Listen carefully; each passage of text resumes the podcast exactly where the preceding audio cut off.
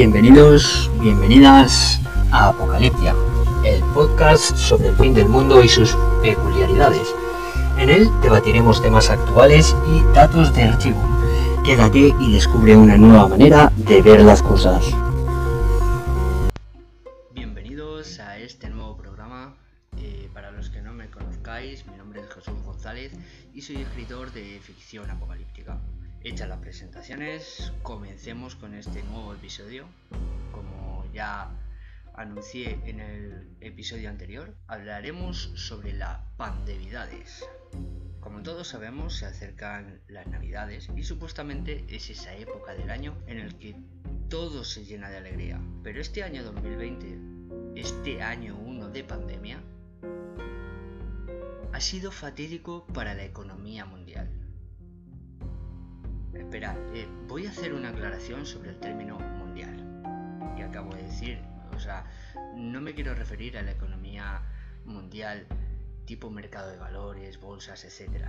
No, a lo que me quiero referir es a la gente obrera, a esos curritos y autónomos que entre ERTES, ERES, despido, cierres de empresa, subidas de cuotas y ayudas endiabladas de estas que, según las firmas, sabes que te va a costar la vida devolverlo, han visto su economía en números rojos, haciendo que muchísima gente esté pasando verdaderas calamidades. Hecha esta aclaración, prosigo, disculparme que esté un poco pesimista, pero sinceramente no es para menos. Creo que hay que ponerse en la situación de todo el mundo y no es algo para tomárselo a risa, ni muchísimo menos.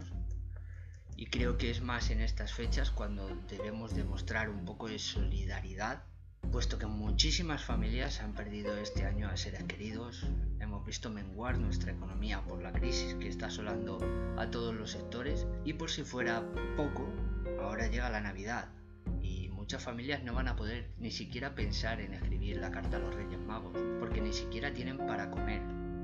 O sea, como para poder pensar en escribir esa carta a los Reyes Magos para sus hijos pequeños. Es algo, es una situación muy dura, muy dura.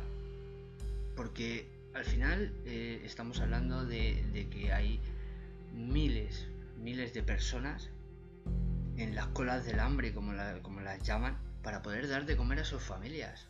Y sinceramente, mi opinión es que estas navidades no las vamos a olvidar nadie. Nos quejábamos del confinamiento, pero sinceramente, las navidades van a ser muchísimo, muchísimo peor. Porque es, o sea, el confinamiento al final nos ha marcado de hemos tenido que estar encerrados en casa. Vale, pero es que ahora a eso le vamos a añadir que no vamos a poder estar con nuestras familias, que no vamos a poder darles lo que a lo mejor el año anterior sí hemos podido permitir el capricho de escribir una carta algo más extensa a los reyes y al final eso pasa, pasa factura a todos. Yo la verdad es que soy de los afortunados que no me ha faltado el trabajo en todo este tiempo. Sí es verdad que se ha visto resentido mi salario y mi jornada laboral, pero no debo quejarme, al menos no por mí. También quiero aclarar que yo como podcaster, eh, o sea, por hacer este podcast, no cobro nada de nada. O sea, no meto anuncios, no meto nada. Básicamente porque yo lo hago como hobby. Me gusta hablar del apocalipsis. Y me gusta hablar sobre todo para esa gente que piensa igual que yo y que le gusta. Y bueno, luego como autor, como autor sinceramente, mejor ni hablemos. Porque la verdad es que desde que lancé eh, mi primer libro, mi primera novela apocalíptica, Vale Bed, que por cierto está en Amazon, ya hago sponsor de mi novela. eh, la lancé en enero del 2018 y no sé ni siquiera si habrá llegado a vender 40 ejemplares. Es lo que tiene el no ser famoso y no poder afrontar un gasto de publicidad para promocionar mi libro. Antes decía que no me iba a quejar por mí, y es cierto, no me voy a quejar por mí, pero sí lo voy a hacer por aquellas personas que no tienen los medios para hacerlo. Si te sientes identificado con lo que voy a decir, me alegro y que sepas que te apoyo. En fin, mi indignación es contra los que nos gobiernan. Pues mientras que el pueblo al que han jurado defender pasa hambre, ellos se suben los sueldos. Y es que es para darlos un grandísimo y un fuertísimo aplauso, por no decir otra cosa. Ah, pero en fin, eh, no me voy a encender en, en este tema. Todavía queda programa por delante. No tengo ganas de que, de que me cierren el podcast por decir verdades, sinceramente, pero sí que es cierto que hoy me voy a mojar más que ningún día. Y pasando a otro tema, ahora tenemos otra cosa más en la que pensar. Y es que, al final, como siempre, como siempre, nos han dejado a nosotros la responsabilidad de qué debemos hacer estas pandemidades, pues abren las fronteras interterritoriales para que veamos a nuestras familias y amigos, y nos ponen sobre nuestras cabezas la espada de Damocles, haciendo que seamos nosotros los que decidamos si queremos que estas sean las últimas navidades con nuestros seres queridos, o por lo contrario que las pasemos solos. Siendo egoístas, pues yo prefiero pasar las navidades con mi familia. Sí, pero si pensamos con la cabecita que Dios nos ha dado, también tenemos que pensar que podemos poner en riesgo a nuestros familiares y que al final el poner en riesgo a nuestros familiares y que caigan enfermos puede significar que por un día o dos que hemos pasado con ellos, nos vamos a pasar una vida entera sin ellos. Sinceramente, yo entiendo que tiene que ser una decisión muy complicada, de hecho, me hallo en una situación similar, pero creo que lo mejor es esperar y más adelante vernos tranquilamente. Al menos por mi parte, la conciencia la voy a tener tranquila. Y es complicado, es muy, pero que muy complicado, porque al final, después de haber estado prácticamente un año sin poder ver a familia, amigos, tenemos que decidir qué hacer. Queremos estar en estas fechas con nuestros seres queridos, como ya he dicho antes. Pero es que en el mejor de los casos, vuelvo a reiterarme, vamos a tirarnos las navidades con la mascarilla puesta de día y de noche. Pero eso no es lo malo, porque y si da la casualidad de que tenemos el COVID y somos asintomáticos, o mismamente que lo hemos cogido el día anterior en el trabajo, en la cena de empresa, en la comida de empresa, en cualquier sitio, Ahí es cuando viene el verdadero problema, porque por no querer renunciar a pasar las navidades con nuestros seres queridos, los podemos poner en peligro. Y a mí me surge la siguiente cuestión moral. Después de estar tanto tiempo sin ver a nuestra familia, ¿la vamos a piciar en el último momento? ¿No será preferible esperar unos meses más y vernos sin riesgo? Sobre esto me gustaría que comentarais cómo vais a pasar vosotros las pandemidades, solos, en familia, y sí quiero decir que respeto todas las decisiones, cada uno somos libres de pensar como queramos. Yo no voy a juzgar ni a criticar a nadie, yo no soy juez. Soy otro currito más que en sus ratos libres hace lo que le gusta. Otro de los puntos que me gustaría que debatiésemos es sobre los cierres perimetrales intercomunitarios. Intercomunitarios. O sea, parece que es que viajamos a otro país y resulta de que es que pasamos de Madrid a Guadalajara, de Madrid a... Yo qué sé, o sea, es que al final es surrealista. Pero bueno, el caso es que al final el gobierno central siempre deja la responsabilidad, siempre a los gobiernos autonómicos para hacer y deshacer, cuando al menos bajo mi punto de vista son ellos los que deberían hacer el confinamiento sin restricciones de autonomías. O sea, da igual que estemos en Extremadura, que estemos en Madrid, que estemos en el País Vasco, que estemos en Galicia. Da igual. Tenemos que cerrar el país entero, no por autonomías. Ay, en fin, estamos tratando de una pandemia que no está controlada ni por asomo y no sabemos realmente cómo se propaga. El caso es que creo que están abriendo con el pretexto de las navidades, pero ellos ya saben que después de las mismas van a subir de nuevo los contagios, porque de hecho antes, hoy es día 22 del 12 cuando estoy grabando, y ya están diciendo en Castilla-La Mancha, Madrid, que posiblemente cierren o, o, que sean más restrictivas las medidas que pongan, pero no cierran. O sea, volvemos a lo mismo, no cierran. Y es algo que no me parece de recibo, sinceramente. También digo que eso los viene genial para decir que la culpa es nuestra, pero no de ellos. Ellos eh, nunca tienen la culpa de nada. O sea, ellos en el momento que ya se liberó el confinamiento este que nos encerraron, ya a las autonomías. Y si se da la gente la hostia, que se la dé. No pasa ni media. La culpa es suya. Pero sinceramente tengo que decirles, por si lo escuchan, que no, que no es nuestra culpa que la culpa es suya, que están haciendo una gestión pésima de las medidas a seguir ante esta pandemia, dejando a las autonomías todo el peso de las decisiones. O sea, si al final dejamos el peso de las acciones a tomar en las autonomías, ¿para qué nos sirve un gobierno central si los que nos gobiernan son las autonomías? Sinceramente, ¿qué pinta toda esa jarca que tenemos si los que nos están dirigiendo son los gobiernos autonómicos? El caso es que al final ellos siempre miran cómo nos damos el batagazo y les da igual.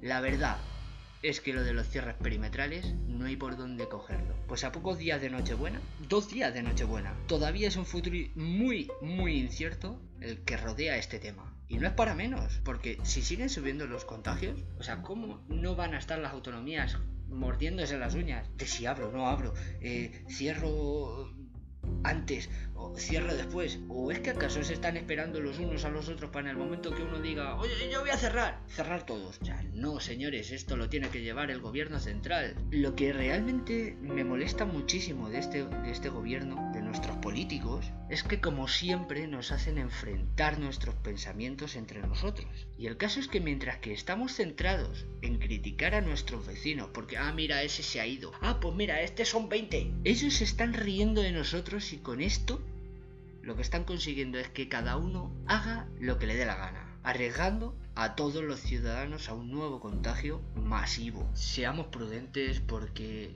sinceramente nuestros políticos no lo son. No lo son porque yo creo que se llevan comisión o, no sé ya qué pensar, si es que realmente no saben lo que están haciendo o, qué. Bueno, lo de que no saben lo que están haciendo, eso lo damos ya por sentado todos, después de ya 9, 10 meses. También algo que me gustaría debatir es qué creéis que pasará con la pandemia después de las navidades. O sea, yo al menos mi punto de vista, ya le sabéis, le tenéis claro, nos van a volver a confinar. Pero quiero saber qué opináis, quiero saber qué opináis y sobre todo que, comentéis lo que os parece todo este tema. ¿Nos volverán a confinar? ¿Llegarán las vacunas y no hará falta? ¿Serán efectivas? Esa es una pregunta que habrá que analizar muy seriamente. Y lo que es más importante, ¿se las pondrá la gente? Porque claro, o sea, estamos hablando de que tenemos vacunas, pero la verdad es que algunos de los, los efectos secundarios que se están escuchando tanto en Estados Unidos, Reino Unido y en algún que otro país más son para pensárselo. Son para pensárselo y mucho. Ahora que estamos casi, casi al final del episodio, quiero hacer algo por los más pequeños y sobre todo por esos padres de, de, familia que no van a poder permitirse escribir la carta de los Reyes Magos. Quiero hablaros de una campaña que he conocido investigando por la red y es que la Cruz Roja Juventud ha lanzado una campaña de recogida de juguetes.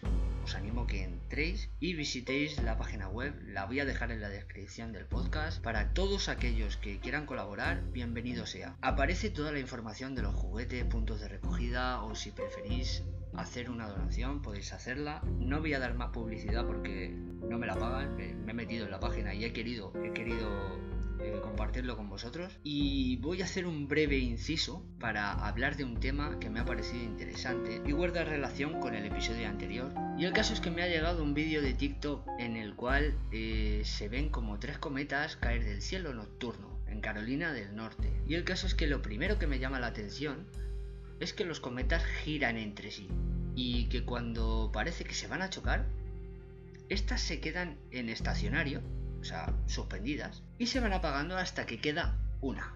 El caso es que se ven destellos alrededor de la última de las luces y en poco tiempo se vuelve a encender uno de los cometas o luz extraña. Cuanto menos curioso, ¿no? Eh, dejadme vuestros comentarios de lo que creéis que puede ser y sobre todo os invito a que me mandéis imágenes o vídeos de cosas similares e iré hablando de ellas, por supuesto. Y también quiero hablar de este mes. Siempre, siempre hay un día bastante siniestro para mí en este mes y es que se han hecho muchas profecías sobre este día en concreto. ¿Sabéis de qué día os hablo? El día 21 de diciembre.